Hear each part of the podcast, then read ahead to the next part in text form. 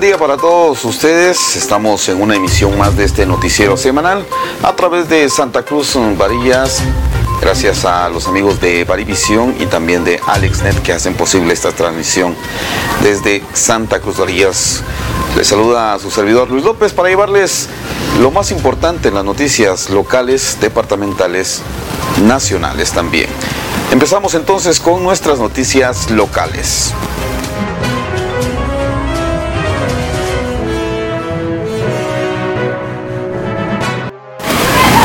En el acontecer local, este miércoles 4 de agosto se realizó la inauguración del proyecto de ampliación para el Instituto Nacional de Educación Básica de este municipio, el cual consiste en cinco aulas, una bodega y cocina fue ejecutado y financiado por la Municipalidad y Consejo Departamental de Desarrollo con un costo total de 1.245.000 quetzales. En la inauguración estuvieron presentes miembros del Consejo Municipal, maestros y algunos alumnos de este establecimiento.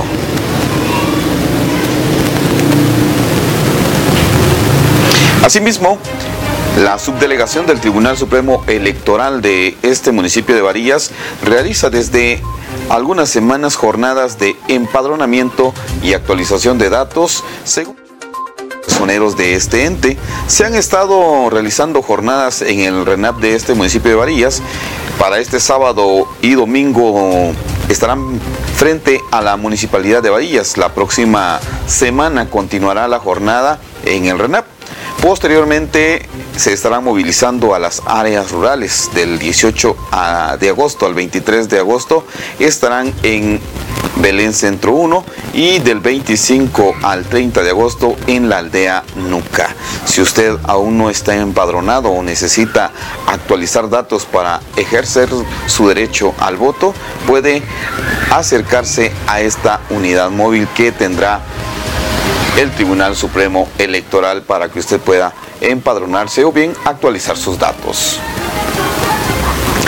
Este viernes recién pasado se vacunaron 88 personas más con primera dosis y 22 con segunda dosis, esto en el Instituto Carlos Sagastume Pérez se seguirá vacunando los días jueves y viernes con primeras dosis para mayores de 18 años y también segunda dosis para quien corresponda en, este mismo instituto a partir de las 9 de la mañana hasta las 4 de la tarde. Los invitamos a que no deje pasar esta oportunidad de vacunarse, ya que el municipio de Varillas nuevamente fue declarado en alerta roja por el Ministerio de Salud.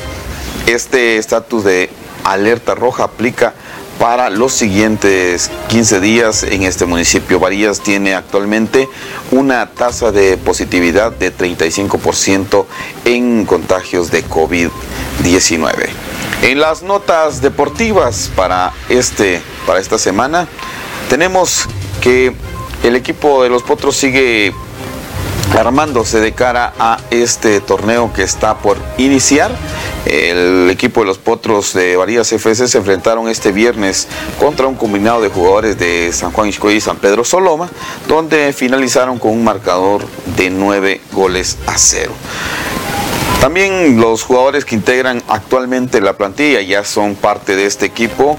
Son los siguientes: Gustavo Galvez, Alexis López, Maynor Alba, Ever Morales, Jordi Granados, Kevin Salazar, Erwin Aguilar, Aníbal Sagastume, Wesley Bradley, Delvin, Delvin Granados, Kleiber Granados también, Luis El Gato Castillo, Dilson El Palillo Pérez, Alexis Elishkan Raimundo, Cristian López, Jefferson de León, Jeffrey Ramírez, Rodolfo Mérida también.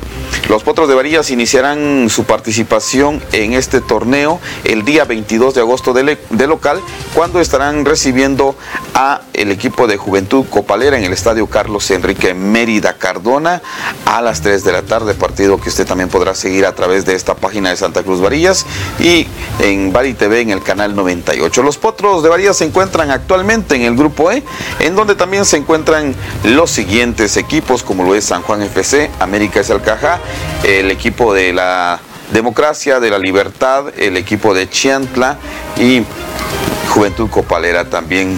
El equipo de Varías tiene este torneo, la Así que responsabilidad de sacar lo mejor que se pueda luego de una participación muy pero muy desagradable el torneo pasado.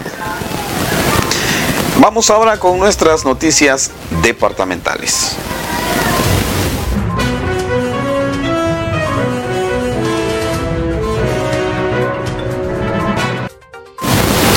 En noticias departamentales, la diputada Carla Cardona informó a través de su hospital de Huehuetenango se encuentra actualmente con el 218% de ocupación. Pero lo más lamentable es que está con condiciones infrahumanas, sin médicos especializados, falta de equipo e insumos, rayos X, oxígeno, duchas. No hay alimentos enlatados, escasez y vencimiento de medicamentos y también escasez de ambulancias. Así que a cuidarnos, a protegernos porque la situación con la pandemia está cada vez más crítica y lo que queda es seguir, seguir con los protocolos usando la mascarilla, el distanciamiento social, esto para que nuestras familias o alguno de nuestros amigos o vecinos puedan sufrir de esta enfermedad mortal que se ha llevado ya a muchas buenas personas. Seguimos con nuestra información en noticias nacionales, esto es lo más importante.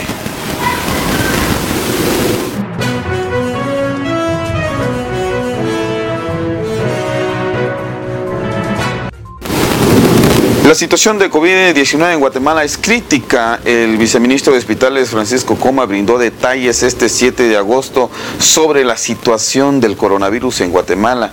Hay 263 municipios en rojo, 51 en naranja y 26 en amarillo. Los datos fueron presentados por viceministros de Salud en una conferencia de prensa en el Palacio Nacional de la Cultura. Francisco Coma, viceministro de Hospitales, indicó que la situación en el país es crítica y sobre todo que tenemos prácticamente todos los departamentos de Guatemala, excepto algunos municipios en rojo. La problemática es que en los últimos días se han contabilizado mil casos diarios en promedio. Esto tiene un significado muy complicado para el sistema de salud y la población lamentó coma. Se recomienda continuar, como lo indicamos, con las medidas de protección como lavado de manos con agua y jabón, uso de mascarilla y no aglomerarse en grandes grupos de personas. Desde acá también, antes de ir a nuestro otro segmento, queremos felicitar también a la Escuela de Taekwondo de Varillas que celebra ocho años de fundación. La Escuela de Taekwondo celebra este 8 de agosto ocho años de fundación cuando el profe Palaz, como se le conoce en Varillas, inició labores.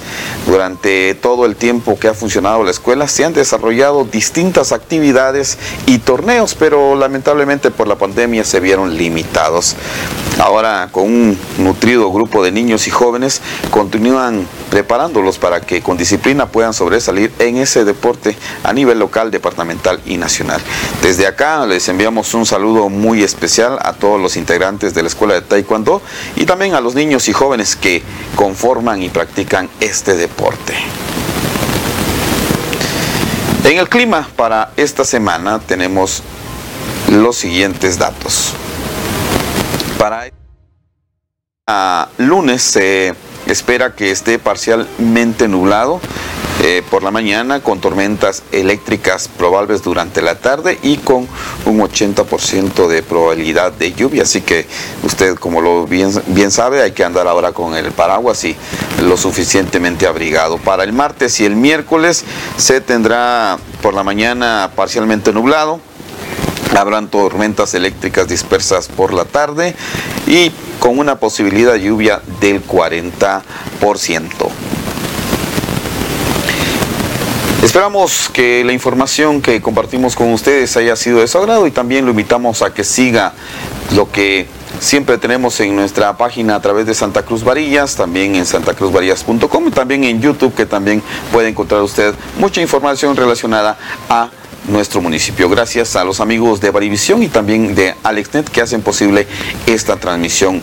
A ustedes desearles lo mejor en este fin de semana y desearles una semana llena de bendiciones y sobre todo que sea de mucho, pero mucho éxito. Gracias por habernos acompañado. Muy buen día.